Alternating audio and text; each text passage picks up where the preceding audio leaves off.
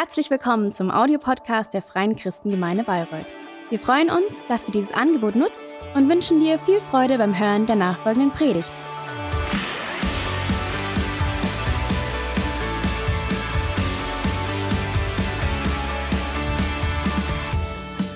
So, so wertvoll, oder? Wenn man auch äh, gerade in solchen Zeiten Menschen hat, die verlässlich sind, die treu sind, die weiter mit Leidenschaft und Hingabe bereit sind, auch ähm, zu dienen. Und ich liebe das und weiß es umso mehr zu schätzen, auch gerade jetzt, dass wir zusammenkommen und Gottesdienst feiern. Egal, ob du heute Morgen hier bist, herzlich willkommen, oder ob du ähm, zu Hause den Gottesdienst mitverfolgst. Und ich freue mich, dass wir heute einsteigen in unsere neue Predigtserie, die wir folgendermaßen überschrieben haben, Oster-Hotspots. Oster-Hotspots. Wir bewegen uns ja auf Ostern zu. Ein Fest, das uns an das größte Geschenk, an die größte Tat, das, das kostbarste Opfer erinnert, das uns Menschen jemals gemacht wurde, nämlich dass Jesus, der Sohn Gottes, auf diese Erde gekommen ist, dass er sein Leben gegeben hat, am Kreuz stirbt, damit uns, wenn wir an ihn glauben, unsere Schuld vergeben wird, dass wir mit Gott versöhnt werden, ähm, dass, dass wenn wir das annehmen, wir neues, ewiges Leben haben. Schon jetzt. Das ist nichts, wo, worauf wir irgendwie mal vertröstet werden, sondern dieses neue Leben fängt schon jetzt an. Und wir haben eben diese Predigtserie genannt, ähm, Oster-Hotspots. Was sind Hotspots? Ich meine, ähm, wir haben da jetzt im Moment schon klare Assoziationen zu, ähm, aber im, also ganz einfach übersetzt sind es heiße Punkte. Also Brennpunkte. Ähm, Hotspot wird zum Beispiel gebraucht in der Geologie für besonders heiße Regionen des Erdmantels. Und je heißer das, das wird und die Erdschichten darüber schmelzen, kann es irgendwann zu einem Vulkanausbruch kommen. Also das sind solche Hotspots. Ähm, die meisten kennen Hotspots als öffentlichen Einwahlpunkt für WLAN, auch nett, oder? Wenn man irgendwo, wobei heute haben alle ähm, irgendwie eine Flatrate, aber ähm, auch das ist ein Hotspot, ein Ort, wo wir Verbindungen aufbauen können.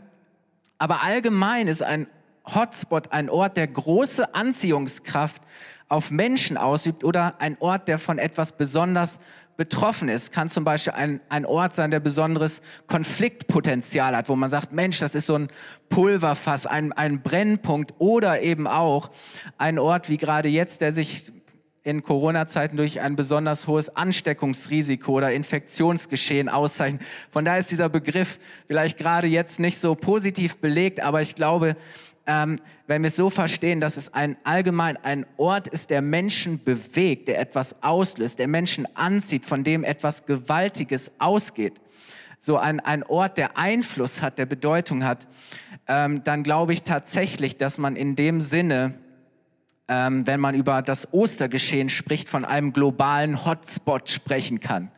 Weil das, was damals in Israel, in Jerusalem passiert ist, hat die Welt im wahrsten Sinne des Wortes erschüttert und für immer verändert. Und ich möchte mal sagen, das wirkt sich bis heute aus.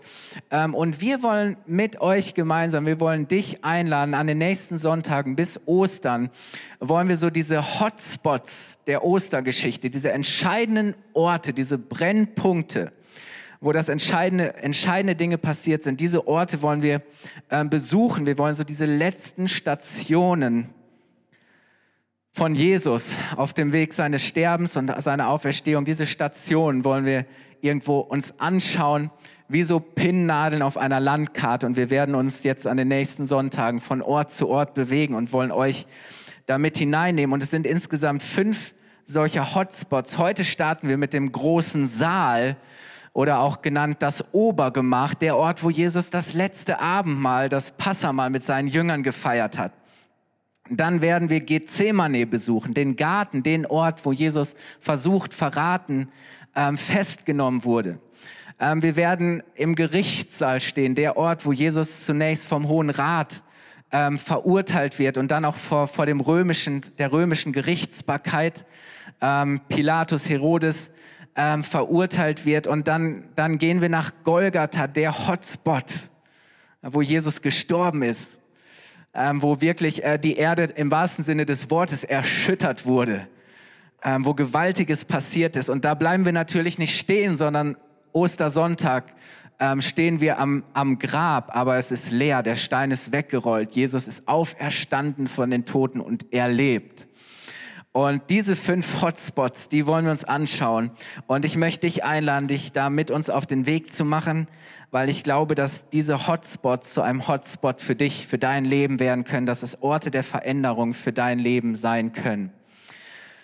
Und ich möchte einsteigen heute eben mit dem großen Saal oder Obergemach, wie er in vielen Übersetzungen genannt wird oder wie es vielleicht einigen von euch vertraut ist.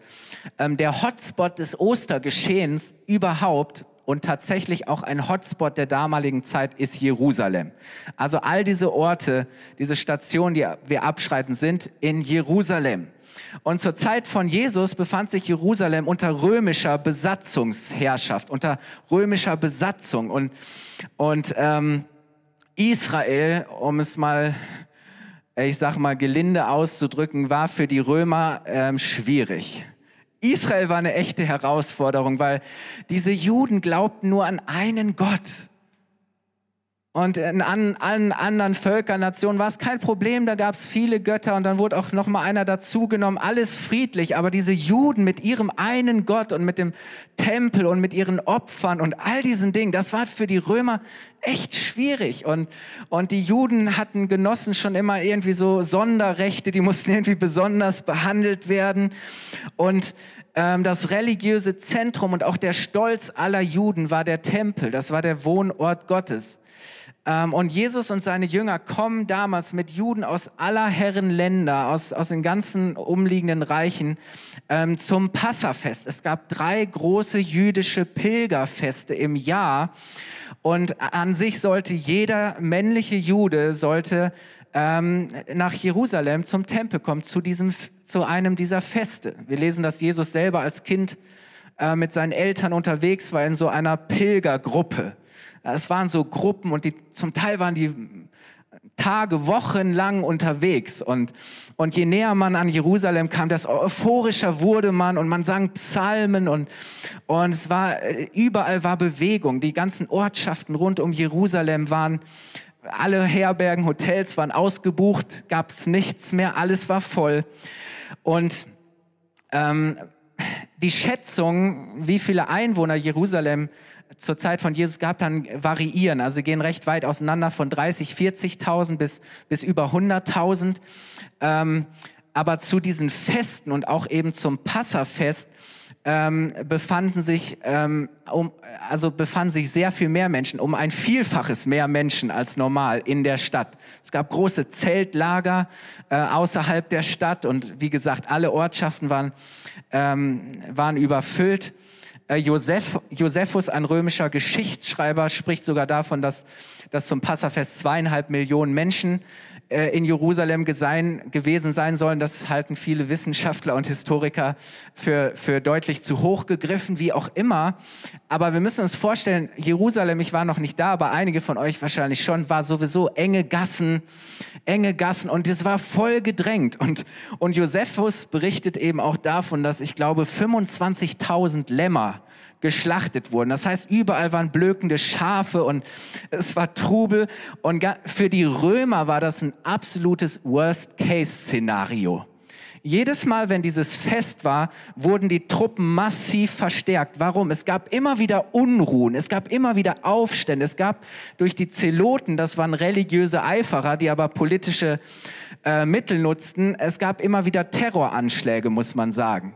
Ganz gezielt römische Truppen ähm, irgendwo äh, töten, angreifen. Das heißt, es war wirklich ein, ein echtes Pulverfass. Dazu kam, dass die religiöse Elite ähm, beschlossen hatte, Jesus endgültig aus dem Weg zu schaffen und ihn zu töten. Und das war unter vielen Juden Gesprächsthema. Man wusste, Jesus hatte gerade Lazarus kurz vorher von den Toten auferweckt. Es war Unruhe und die wussten, hey, wenn wir Jesus jetzt nicht irgendwie beiseite schaffen, dann, dann, ja, dann, dann haben wir das Ding nicht mehr unter Kontrolle. Und, und das alles mischte sich da zusammen. Es war ein echter Hotspot. Ich hoffe, dass ihr es so ein bisschen nachvollziehen könnt. Ähm, und Jesus hatte auch mit seinen Jüngern darüber gesprochen, was ihn in Jerusalem erwarten würde. Er sagt, wenn wir jetzt nach Jerusalem kommen, dann werde ich leiden und sterben müssen. Ähm, ihr werdet zerstreut werden. Ähm, der Teufel wird euch ganz schön durcheinander schütteln. Aber ich sage euch schon mal jetzt, ähm, nach drei Tagen werde ich auferstehen und ich werde leben. So, diesen zweiten Teil haben die Jünger dann vergessen. Wer mag es ihnen verübeln? Ähm, aber Jesus bereitet sie darauf vor und sagt, hey, das ist die letzte Station. Da findet meine Berufung ihre Erfüllung. Das wird der Höhepunkt, ähm, der Hotspot meiner, meines Wirkens sein. Und das Passafest erinnerte an die Befreiung und Erlösung Israels aus der Gefangenschaft und Sklaverei in Ägypten. Ähm, dass Gott auf wunderbare Weise durch die Wunder, durch die Plagen das Volk Israel äh, ja, aus der, unter der Herrschaft des Pharaos gerettet hat. Ähm, und es kamen diese zehn Plagen und die letzte Plage, das letzte Gericht Gottes war, ähm, dass alle erstgeborenen Söhne in Ägypten sterben sollten, wenn der Pharao nicht bereit ist, sie zu ziehen, ziehen zu lassen.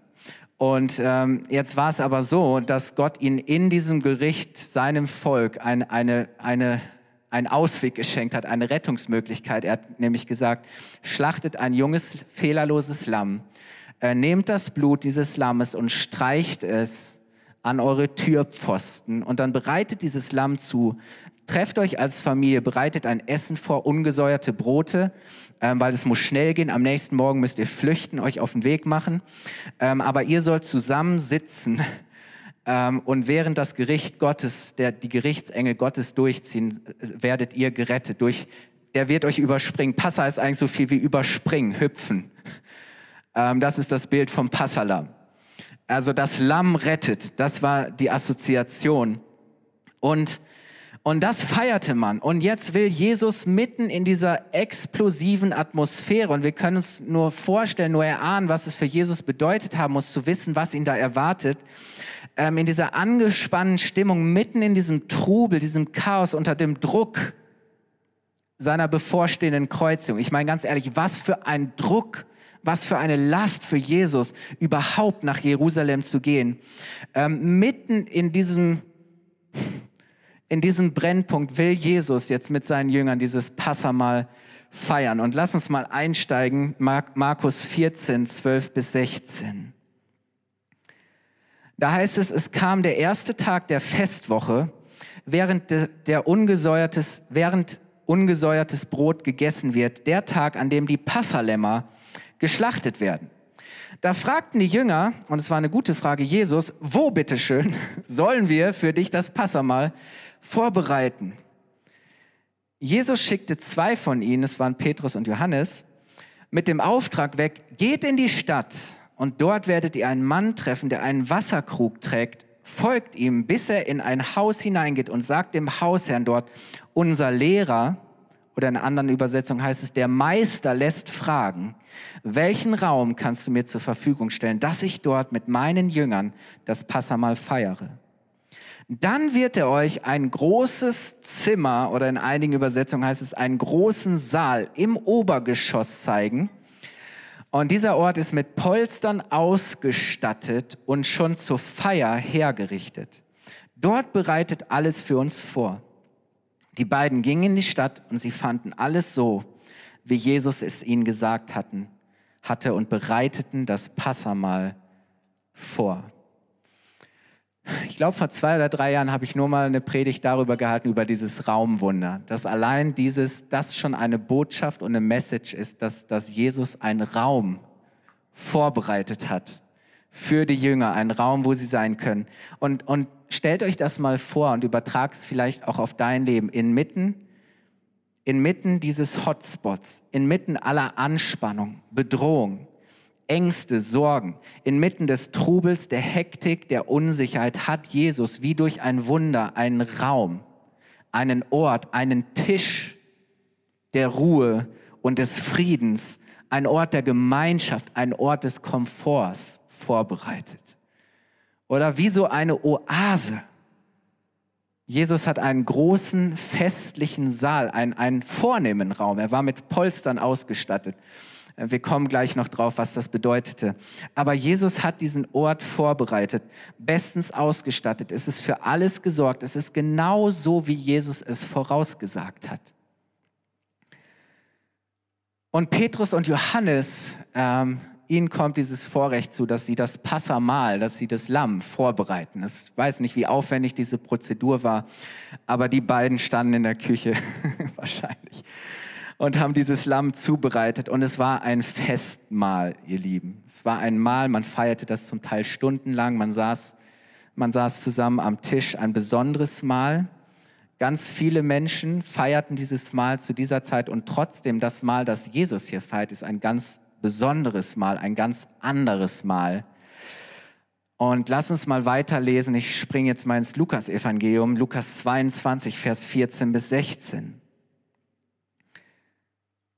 Da heißt es, als die Stunde für das Passamal gekommen war, nahm Jesus mit den Aposteln, also mit seinen Jüngern, an der Festtafel Platz. Wie sehr habe ich mich danach gesehnt, mit euch dieses Passamal zu essen, bevor ich leiden muss, sagte er. Ihr sollt wissen, ich werde das Passamal erst wieder in Gottes Reich, in Gottes neuer Welt mit euch feiern dann hat sich erfüllt, wofür das Fest jetzt nur ein Zeichen ist. Jesus sagt, ich feiere jetzt etwas mit euch zum letzten Mal, aber das hier ist schon jetzt ein Zeichen für das, was einmal kommen wird. Ich werde dieses Mal wieder mit euch feiern, mit allen, die zu mir gehören, und dann wird sich erfüllen, wofür das Fest, das wir jetzt feiern, nur ein Zeichen ist. Aber das ist äh, großartig. Und, und ist es nicht genial? Jesus sagt, hey, ich habe so ein herzliches Verlangen danach, mein größter Wunsch, das, was mich so sehr bewegt, ist, diese Zeit mit euch zu haben, mit euch dieses Mahl zu feiern, mit euch zusammen zu sein, gerade in dieser Stunde der größten äh, Versuchung und Herausforderung. Ähm, und dass er das Passamal überhaupt mit ihnen feiert, war schon Ausdruck größter Liebe und Wertschätzung, weil normalerweise feierte man dieses Passafest wirklich nur im Kreis der engsten Familie. Du kamst als Familie zusammen und jede Familie feierte dieses und der, der Vater, der Hausherr, er leitete durch dieses Mahl und, und alle saßen zusammen, die Kinder, es war ein Familienfest. Und Jesus bringt damit zum, zum Ausdruck, hey, ihr seid meine Familie, Jungs. Ihr seid die, die mir am, am meisten am Herzen liegen. Ihr seid meine Brüder und meine Schwestern, sagt Jesus an anderer Stelle. Was für eine Ehre, die Jesus seinen Jüngern erweist, dass er sagt, ich möchte dieses Mal mit euch feiern, weil ihr zu mir gehört. Das ist mein Herzensanliegen. Er sagt, ihr gehört zu mir. Ihr seid für mich die wichtigsten äh, Menschen. Jesus weiß, was ihn erwartet. Er weiß, dass er leiden muss, aber er ist bereit dazu, weil er weiß, für wen er leidet. Er weiß, ich tue es für meine Jünger, ich tue es für die, die an mich glauben, die mir vertrauen. Ähm, ihn treibt die Liebe zu denen an, die an ihn glauben und zu ihm gehören und zu ihm gehören werden. Als Jesus da saß, hat er nicht nur an die Jünger gedacht, er hat auch an dich gedacht. Er hat an alle gedacht, die einmal ihm folgen, die an ihn glauben, die zu ihm gehören werden, die der Vater ihm gegeben hat. Jesus sagt an anderer Stelle, dass er bereit ist, all das zu tun, um der vor ihm liegenden Freude willen. Weil er sagt, hey, ich tue es, um, um Menschen zu retten. Ich tue es, um die zu mir zu ziehen, die zu mir gehören. Und Jesus feiert eben dieses Passamal, auf das wir im Abendmahl Bezug nehmen, er feiert es nicht, um einfach nur eine Tradi einer Tradition zu folgen. Er feiert es auch nicht, um uns irgendwie eine neue Liturgie zu geben. Er feiert es auch nicht, um eine Re neue Religion zu stiften. Das war keine Gründungsversammlung für irgendeinen religiösen Verein, eine Institution. Nein, Jesus feiert dieses Mal, um eine Familie zu gründen. Eine Familie zu gründen. Er tut es, um einen Tisch zu etablieren, einen Ort der Gemeinschaft und der Beziehung mit ihm und miteinander. Das ist, was Jesus tut. Das ist dieser Tisch, den er, den er etabliert und vorbereitet und, und jeden Menschen einlädt und sagt, du bist eingeladen. Dieses Bild gebraucht Jesus an anderer Stelle, dieses, dieses Festmahl im Reich Gottes wo jeder eingeladen ist, alles ist vorbereitet und dann schickt er seine Diener los und sagt, kommt, Ihr seid eingeladen.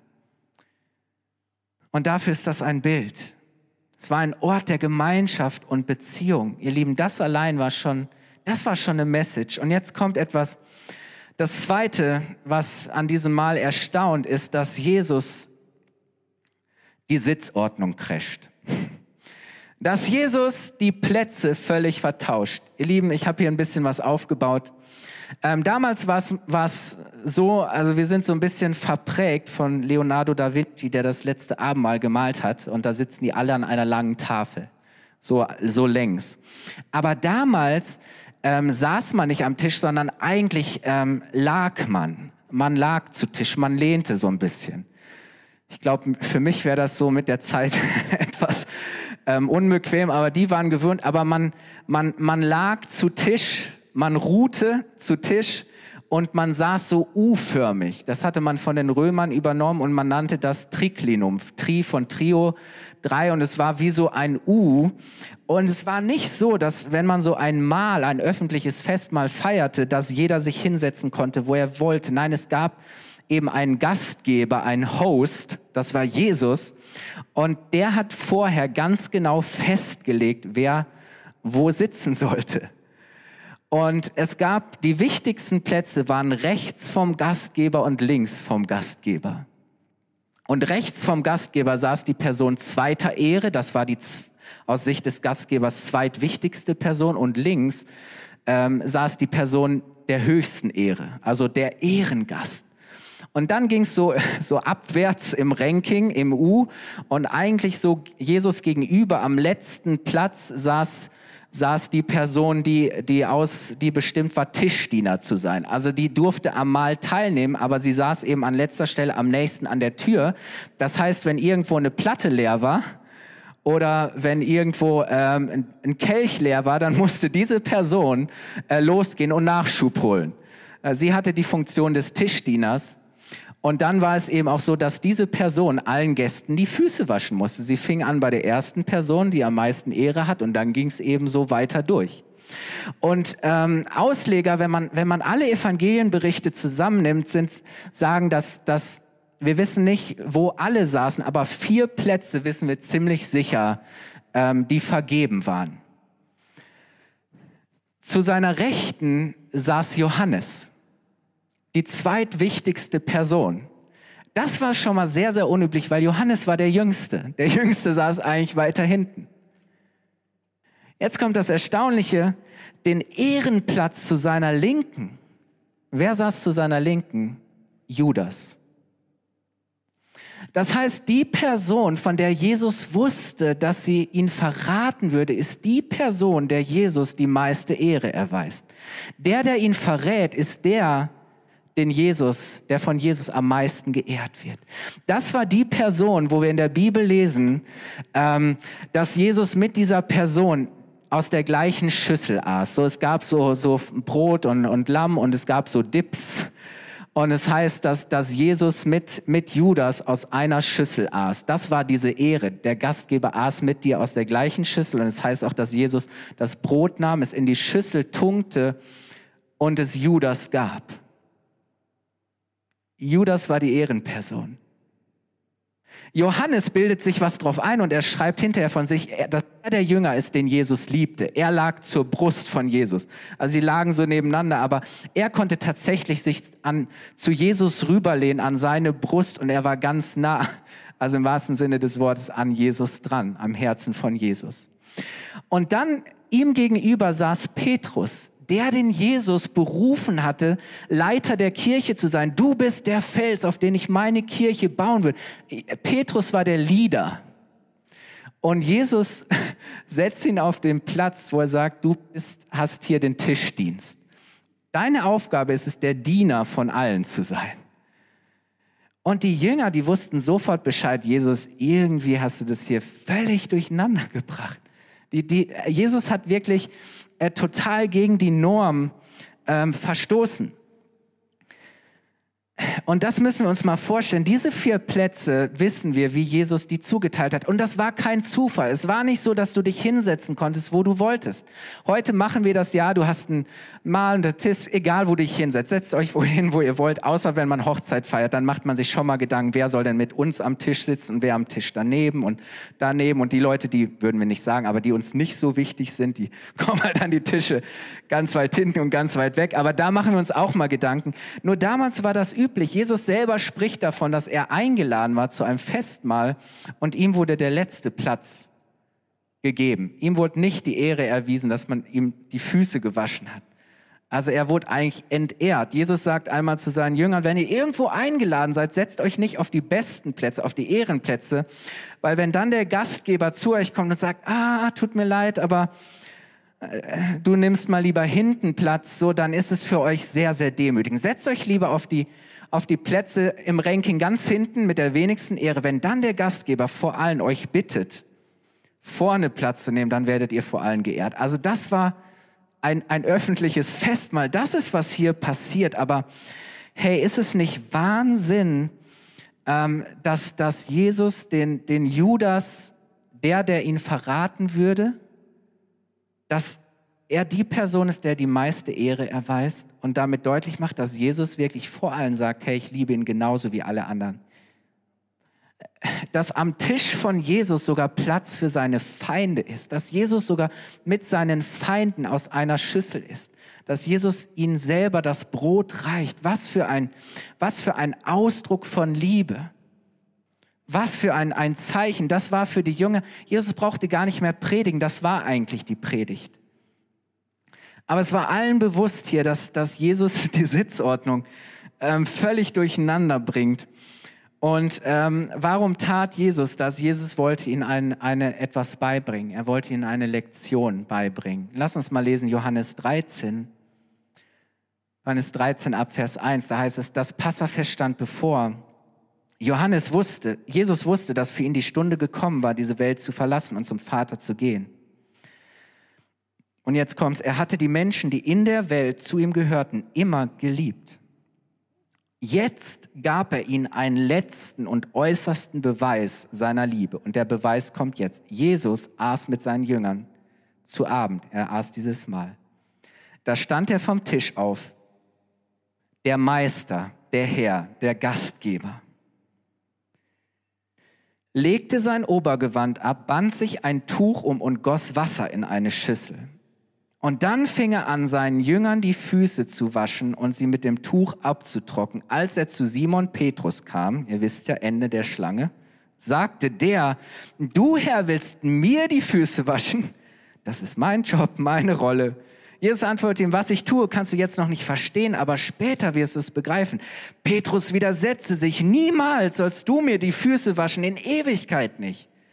Jesus antwortete, wenn ich dir nicht die Füße wasche, hast du keinen Anteil an mir und an dem, was ich bringe. Und dann sagt Petrus so, wieder in seiner typisch Petrus in seinem Überschau, hey Jesus, dann wasch mich bitte auch von oben bis unten. Und Jesus sagt, nein, die Füße reichen dann bist du völlig reingewaschen. Aber Petrus sagt, na, dann nehme ich irgendwie, äh, dann, dann gerne ganz. Aber dann heißt es, nachdem Jesus ihn die Füße gewaschen hatte, zog er sein Oberkleid wieder an und kehrte zu seinem Platz am Tisch zurück. Und dann fragt er, begreift ihr, was ich eben getan habe? fragt er sie. Ihr nennt mich Lehrer und Herr oder Meister und ihr habt recht, das bin ich. Ich bin euer Herr und Lehrer und doch habe ich euch soeben die Füße gewaschen.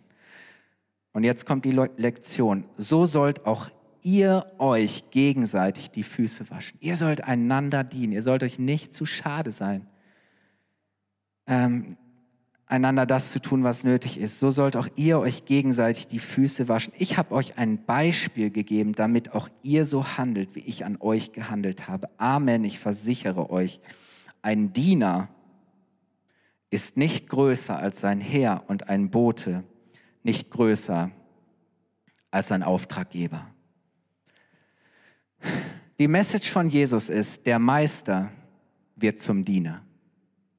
Der Größte macht sich zum Kleinsten. Der, dem eigentlich die, die höchste Ehre bekommt, macht sich zum Geringsten. Er kniet nieder und wäscht allen die Füße. Und, und dieser Beweis absoluter Liebe findet dann später seinen Höhepunkt darin, dass er sogar bereit ist, sein Leben ganz zu geben. Und er gibt, und dann reicht er diesen, reicht den Jüngern, er reicht ihnen in diesem Mahl das Brot und er sagt, das ist mein Leib, ich bin das Brot des Lebens, das Brot vom Himmel, das für euch gegeben wird, das ist mein, mein Blut, der Kelch mit dem Wein, das für euch vergossen wird. Jesus macht eigentlich deutlich, ich bin das Lamm, ich bin das Opferlamm. Und ihr Lieben, wisst ihr, nicht nur, dass Jesus, dass Jesus uns das Brot reicht und dass er zum Ausdruck bringt, dass er jeden Menschen liebt, sogar so seine Feinde, dass er bereit ist, mit Judas aus der Schüssel zu essen. Nein, er kniet auch nieder und er nimmt diese Schüssel und er wäscht jedem Jünger die Füße, sich nicht zu schade zu dienen. Und Jesus sagt, hey, wenn ich der Meister bereit bin zu dienen und ihr mir folgt, dann, dann tut, was ich getan habe. Dann dient einander. Und, und Jesus macht deutlich, Johannes berichtet davon, dass die Jünger dann darüber streiteten, wer denn unter ihnen der Größte ist. Und er sagt, der, der unter euch der Größte sein möchte, der soll aller Diener sein. Und deswegen ist Leiterschaft auch zu immer, zuallererst Dienerschaft. Leiter sind Diener. Leiter sind sich für nichts zu schade. Und wisst ihr, die Message ist, Jesus hat mitten in dieser Welt einen Tisch der Gemeinschaft und der Rettung bestellt. Jesus hat einen Tisch bestellt. Und weißt du, was das Großartige ist? Er hat dir einen Platz reserviert an seinem Tisch. Für jeden Menschen ist an seinem Tisch ein Platz reserviert. Und du kannst entweder wie Judas, du kannst diesen, diesen, diesen Platz verlassen Du kannst, wenn Jesus dich einlädt, zu ihm zu gehören. Ähm, du kannst diese Einladung ablehnen. Du kannst deinen dein Platz leer lassen. Oder du kannst voller Dankbarkeit sagen, wow, Jesus, wer bin ich, dass du mich damit ehrst, dass ich an deinem Tisch sitzen darf, dass du zu mir gehörst. Das ist die größte Ehre, die Jesus uns erweist. Und ich möchte dir sagen, hey, wisst ihr, wir dürfen an diesem Platz, an diesem Tisch Platz nehmen und wir dürfen uns von Jesus dienen lassen. Wir dürfen seine Vergebung annehmen. Aber Jesus ruft uns auf, ihm zu folgen, es ihm gleich zu tun. Und das heißt, wir werden selber zu Dienern. Wir fangen an, anderen zu dienen. Und weißt du, für dich ist Platz am Tisch des Herrn. Jesus wünscht sich Beziehung zu dir, aber wer am Tisch des Herrn ist, der ist nicht nur mit Jesus am Tisch, sondern mit allen anderen. Das heißt, es ist auch ein Aufruf, eine Einladung zur Beziehung zueinander. Du kannst, Jesus trennt das nicht. Er sagt, du kannst, du kannst nicht Beziehung zu mir haben, ohne Beziehung zu denen zu haben und denen zu dienen, die auch zu mir gehören. Und ich möchte schließen mit diesen Abendmahlsworten, die Paulus dann später in 1. Korinther 11, Vers 23 bis 26 ähm, überliefert. Da heißt es, ihr wisst doch, was der Herr über dieses Mal gesagt hat. In der Nacht, in der er verraten wurde, nahm Jesus der Herr das Brot. Er dankte Gott dafür. Er brach es in Stücke und sagte, das ist mein Leib, der für euch geopfert wird. Wenn ihr künftig dieses Mal feiert und von dem Brot esst, dann ruft euch in Erinnerung, was ich für euch getan habe.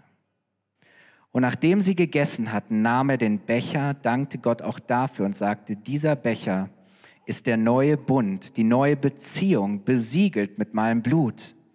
Wenn ihr künftig aus dem Becher trinkt, dann ruft euch jedes Mal in Erinnerung, was ich für euch getan habe.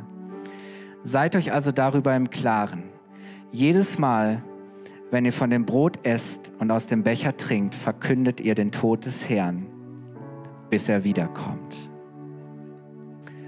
Weißt du, der Tisch des Herrn, ja, ist ein echter Hotspot. Ist eine Einladung an jeden zu kommen und Rettung, Heilung und Befreiung zu empfangen. Einfach aus Gnade, du musst nichts dafür tun. Und gleichzeitig ist es von Jesus die Einladung, zum Diener für andere zu werden. Das heißt, wenn dir von Jesus gedient ist, dann geh du und, und gib das, was du empfangen hast, weiter und segne andere dadurch. Weißt du, wenn ich zu Jesus gehöre, dann werde ich geehrt. Das ist die größte Ehre. Werde ich geehrt und wir, mir wird gedient, sodass ich andere ehren und anderen dienen kann. Und das Abendmahl ist Ausdruck davon, dass wir zu ihm und dass wir zueinander gehören. Ich glaube, dass wir viel von dem verloren haben, weil wir uns heute nicht mehr um die Tische versammeln, weil wir nicht drei, vier, fünf Stunden zusammen sind. Aber wisst ihr, Jesus wollte nicht eine Tradition, irgendwie eine Tradition oder etwas, das wir so nebenbei tun, sondern er wollte sagen, hey, diese Gemeinschaft sollt ihr leben. Ähm, das soll sein, wie ihr zusammenkommt. Ähm, das Abendmahl ist Ausdruck, dass wir zu ihm und dass wir zueinander gehören und dass wir in dieser Welt die Berufung haben. Ihr Lieben, dass wir die Berufung haben, andere Menschen an den Tisch des Herrn einzuladen und ihnen zu erzählen, dass für sie ein Platz am Tisch reserviert ist. Weil als Jesus seine Diener losschickt und sagt, hey, ist, der Herr hat ein Fest vorbereitet, kommt, ähm, da macht er deutlich, dass wirklich für jeden ein Platz da ist. Und er sagt, hey, drängt die Menschen, dass mein Haus voll wird, dass mein Haus voll wird. Und deswegen, das ist dieses Bild, das ist dieser große Saal, dieser Festsaal, dieses Festsaal, das, was Jesus hier äh, mit seinen Jüngern teilt. Und weißt du, Jesus sagt, wir sollen das tun. Wir sollen nicht aufhören damit, bis er wiederkommt. Das, was ist, jedes Mal, wenn wir es tun, ist es ein Zeichen auf das hin dass es sich erfüllen wird, dass Jesus einmal in seinem Reich mit uns allen am Tisch sitzen wird, bis Jesus wiederkommt. Und deswegen sagt er jedes Mal, wenn ihr das tut, erinnert euch. Es ist ein Erinnerungsmal. Aber weißt du, es ist gleichzeitig auch ein Verheißungsmal. Es ist ein, ein, ein Mal der Hoffnung. Es ist nicht ein Zurück, nur ein Zurückblicken auf das, was Jesus getan hat, sondern ein Vorausschauen, ein Hinblicken auf das, was Jesus noch tun wird, was uns erwartet. Es ist nicht nur Erinnerung im Sinne von Nostalgie, sondern es ist Hoffnung, es ist Prophetie.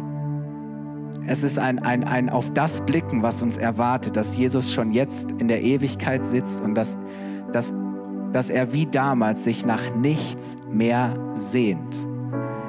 Dass du, den er unendlich liebt, einmal in seinem Reich mit ihm am Tisch sitzen wird. Und wisst ihr, deswegen ist es so wichtig, dass wir das Abendmahl feiern. Wir machen das jeden Monat zu unserem ersten Mittwoch-Gottesdienst. Aber wir haben uns in der Vorbereitung auf diesen Gottesdienst dazu entschieden, dass wir das heute äh, einfach mal hier machen wollen, weil ich will nicht einfach nur darüber predigen, und klar können wir das jetzt nicht in der Form machen, wie es hier beschrieben ist, aber wir können das im Herzen wirklich auch tragen. Ähm, und wisst ihr, deswegen ist es so wichtig, es heißt über die erste Kirche, ähm, dass sie beständig blieben. Es gab Dinge, in denen sie beständig blieben. Das war die Lehre der Apostel, das war der Gottesdienst, das waren so viele, aber es war eben auch das Mahl des Herrn. Sie kamen zusammen in den Häusern und sie feierten das Abendmahl, das ist die Kirche. Ähm, das ist das prophetische Zeichen, ähm, dass wir wieder zusammenkommen. Und ich möchte euch einladen, aufzustehen. Ähm, wir wollen das jetzt heute so machen. Wir haben Einzelkelche vorbereitet. Wir haben das Brot vorbereitet, alles unter, unter hygienischen Umständen, alles Corona-konform. Unser Team ist vorbereitet. Sie gehen jetzt einfach gleich durch die Reihen. Ähm, vorweg mit dem Brot und mit den Kelchen hinterher. Das ist alles steril, du brauchst keine Sorge, keine Angst haben. Und wir nehmen das noch nicht ein, sondern ihr nehmt, behaltet einfach erstmal beides in der Hand. Ja, ihr behaltet diesen kleinen Einzelkelch in der Hand und ihr behaltet das Brot in der Hand. Und wenn jetzt gleich alle haben, ähm, und du zu Hause am Bildschirm, wenn du gerade im Wohnzimmer bist, kannst dich auch vorbereiten. Ähm, dann werde ich gleich nach dem Lied, ähm, vielleicht singen wir nur eine Strophe Refrain, und dann würde ich einsteigen, das Abendmahl segnen. Und wenn ich das Abendmahl gesegnet habe, dann nehmen wir kurz die Maske ab und du isst das Brot und den Kelch und dann nehmen wir das Abendmahl gemeinsam. Und dann wollen wir das nochmal mit dem Lied abschließen, okay? Jesus, wir können dir nur ewig dankbar sein für das, was du getan hast. Danke für deine unendliche, deine bedingungslose Liebe. Jesus, danke, dass du zum Diener aller geworden bist, dass du dich nicht zu schade, dir nicht zu schade gewesen bist, sondern dass wir es dir wert gewesen sind, dass du dein Leben gegeben hast. Jesus, und ich danke dir, dass du nicht damit eine Religion gestiftet hast, sondern dass du eine Beziehung ermöglicht hast. Beziehung zu Gott, zu unserem Vater im Himmel. Du hast die, die Trennung der Sünde aufgehoben. Du hast uns reingewaschen durch dein Blut, dass wir wieder rein vor Gott stehen können. Und du hast auch die Beziehung, die wir zueinander haben, hast du wieder neu ermöglicht, dass wir durch dein Blut, durch Vergebung, durch deine Liebe auch zueinander stehen können, dass wir füreinander da sein können. Jesus, und in diesem Geist deiner Liebe wollen wir jetzt voller Dankbarkeit, in Erinnerung an das, was du für uns getan hast, aber auch schon ja, voller Freude auf das, was uns erwartet, dass wir einmal mit dir in deinem Reich in der Ewigkeit dieses Mal feiern werden, dich von Angesicht zu Angesicht sehen werden. Herr, wollen wir dieses Mal feiern. Jesus, ich danke dir, dass du vor uns einen Tisch bereitet hast. Danke, dass dieser Tisch reich gedeckt ist und dass du mehr als genug bist. Ihr Lieben, ihr dürft jetzt die Maske ähm, abnehmen und ich segne einfach jetzt Brot und ich segne den Saft. Seid gesegnet durch das Opfer von Jesus. Nehmt gerne das Abendmahl.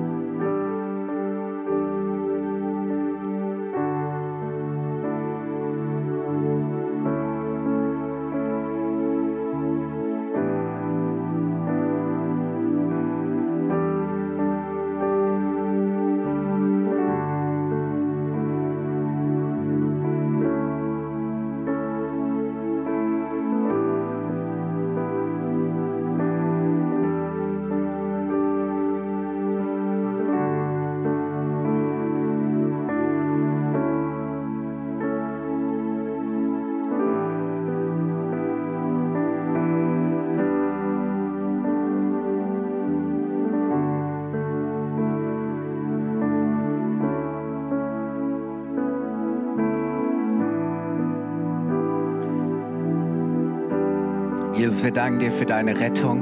Wir danken dir für deine Befreiung, für deine Heilung. Jesus, wir danken dir, dass wir zu dir gehören dürfen und dass wir zueinander gehören. Jesus, wir wollen festhalten an dir. Wir wollen beständig bleiben darin, dieses Mal zu feiern.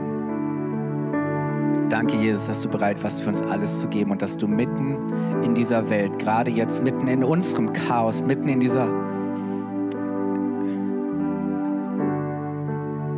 Herr, mitten in dieser Pandemie, in all dem, Herr, da wo wir gerade voll im Hotspot sind, Herr, dass du uns einlädst, dir zu begegnen. Und dass die Gemeinschaft mit dir das Kostbarste und Beste ist, das wir haben und auch die Gemeinschaft, die wir untereinander haben, Herr. So wollen wir nicht zulassen, dass der Feind uns trennt, sondern danken dir, Herr, dass du uns durch deine Liebe verbindest.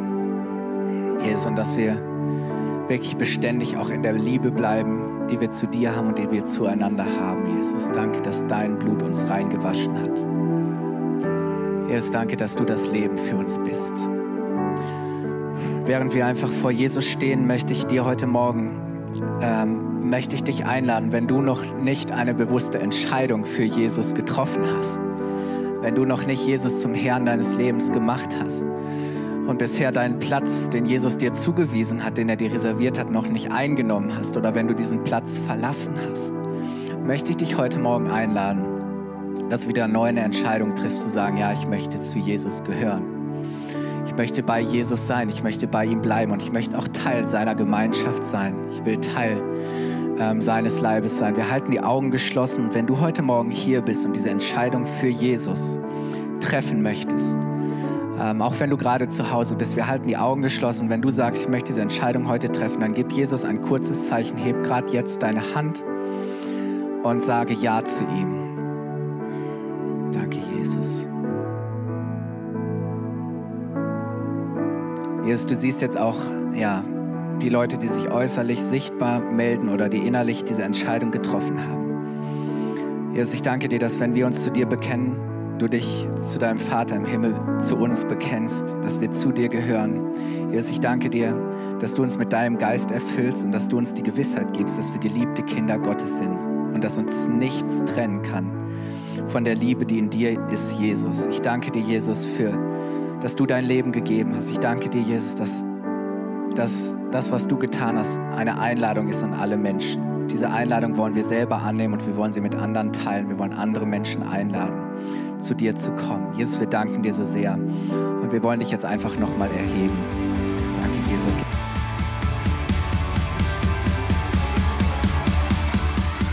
Hat dir die Predigt gefallen? Gerne kannst du sie mit Freunden teilen oder uns einen kurzen Kommentar hinterlassen. Noch mehr würden wir uns aber freuen, dich persönlich kennenzulernen. Du bist herzlich eingeladen, einen unserer Gottesdienste am Sonntag zu besuchen. Alle Infos findest du unter www.fcg-bayreuth.de. Dort kannst du uns auch eine persönliche Nachricht schreiben, wenn du mehr über ein Leben mit Jesus erfahren möchtest oder andere Fragen zum christlichen Glauben hast. Bis zum nächsten Mal. Ade!